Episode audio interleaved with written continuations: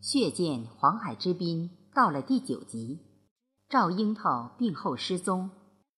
故事情节陡转直下，人间大爱的传递突遇风暴。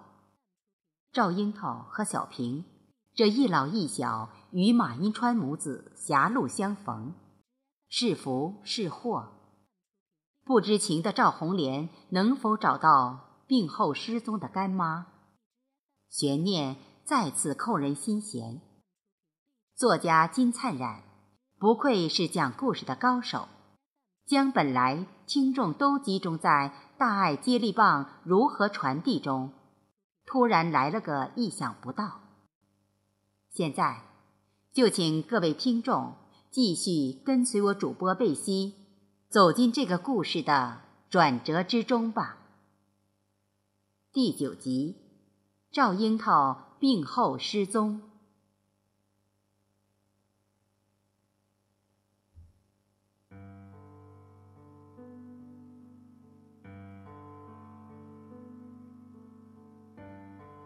我暑假再次来到了大桥乡，就住在姨奶奶的瓦房里。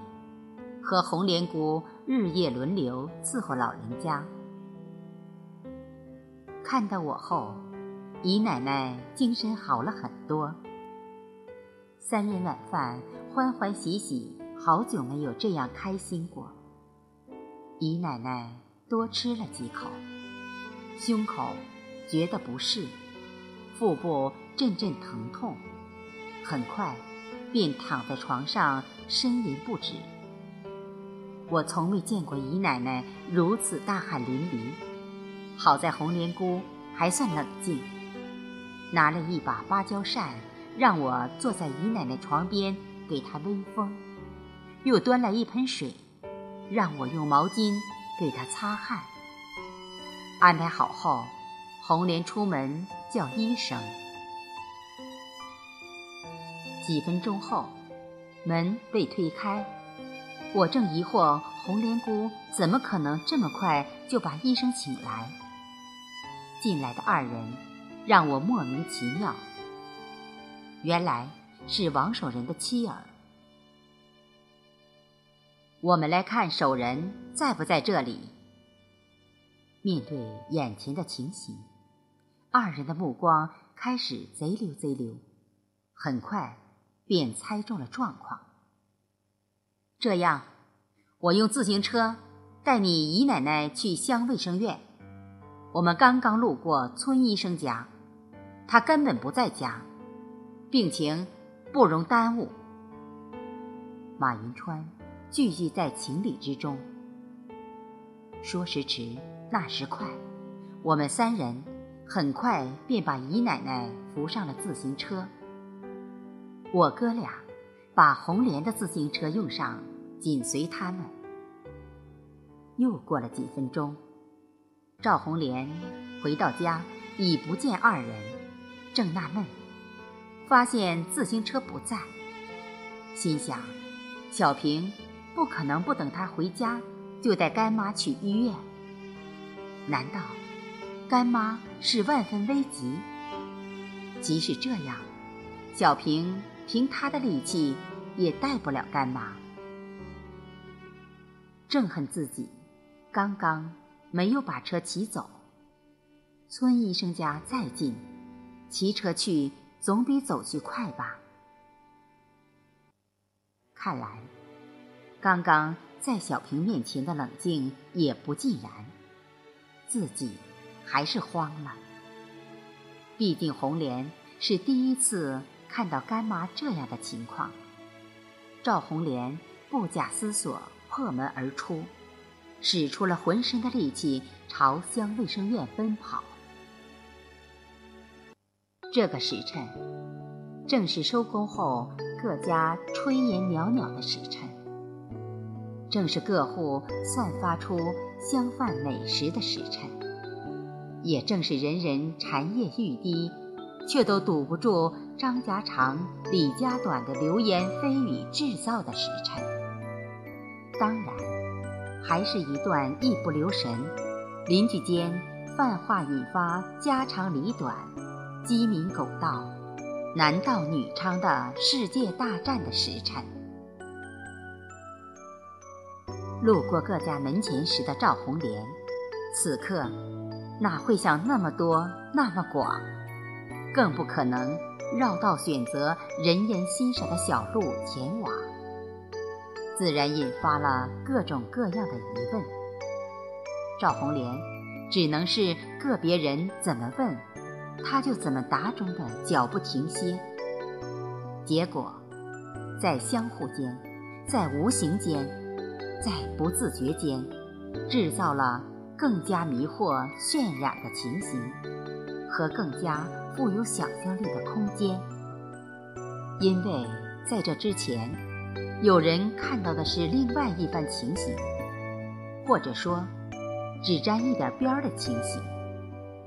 现在通过杜撰，再通过流传，变来变去中，已经面目全非了。树欲静，还风不止呢。何况眼前的赵红莲，叙述的与别人看到的相去甚远呢？明明就是有事嘛。其实，说来说去，在当下手忙脚乱的赵红莲出现之前，人们看清楚的人，就只有马云川母子二人，赵樱桃。是被裹得严严实实的，小平没人认识，熟悉的人不露声色，只字不提，倒像是故意留给别人去想象的。本来遇到问题就喜欢刨根问底，本来吃饭光景就习惯捧碗串门。本来没有新闻，就喜好制造新闻；本来发现端倪，就总爱无限夸张。这里不像已经进入到社会大分工的城市，各司其责，有专门美其名曰的包装、推广和炒作的八卦公司。赵红莲眼下倒成了一位障碍长跑运动员，后有围追的，前有堵截的，嘴巴除了大口呼吸，还得应付天空中飘来的枪林弹雨似的海问怪题。好在都淹没在夜幕中，为他提供了绝佳的佯装看不清对方谁是谁的借口了。赵红莲眼下，还成了饭后茶余难得谈资的一道迷人的风景线。本来，在他身上就有很多故事，这一来，故事不就都链接起来，必然津津乐道了吗？好在当事人已经被另外一件头等大事挤压的。忘记掉一切凡俗无聊八卦了。到了乡卫生院，气喘吁吁说不出话的赵红莲，把所有病房查看过，没有。怎么办？天热加上心急，衣服湿的能挤出水来。离开卫生院。走在无人的田间小道上，漫无目标，眼前一片漆黑。笑看热闹的人，编造新闻的人，做了一天的农活，加之刚刚莫名其妙的瞎兴奋，去掉不少能量。估计不是已经进入稀奇百怪的梦乡。就是男女之间打情骂俏后，顺道再做那个事了。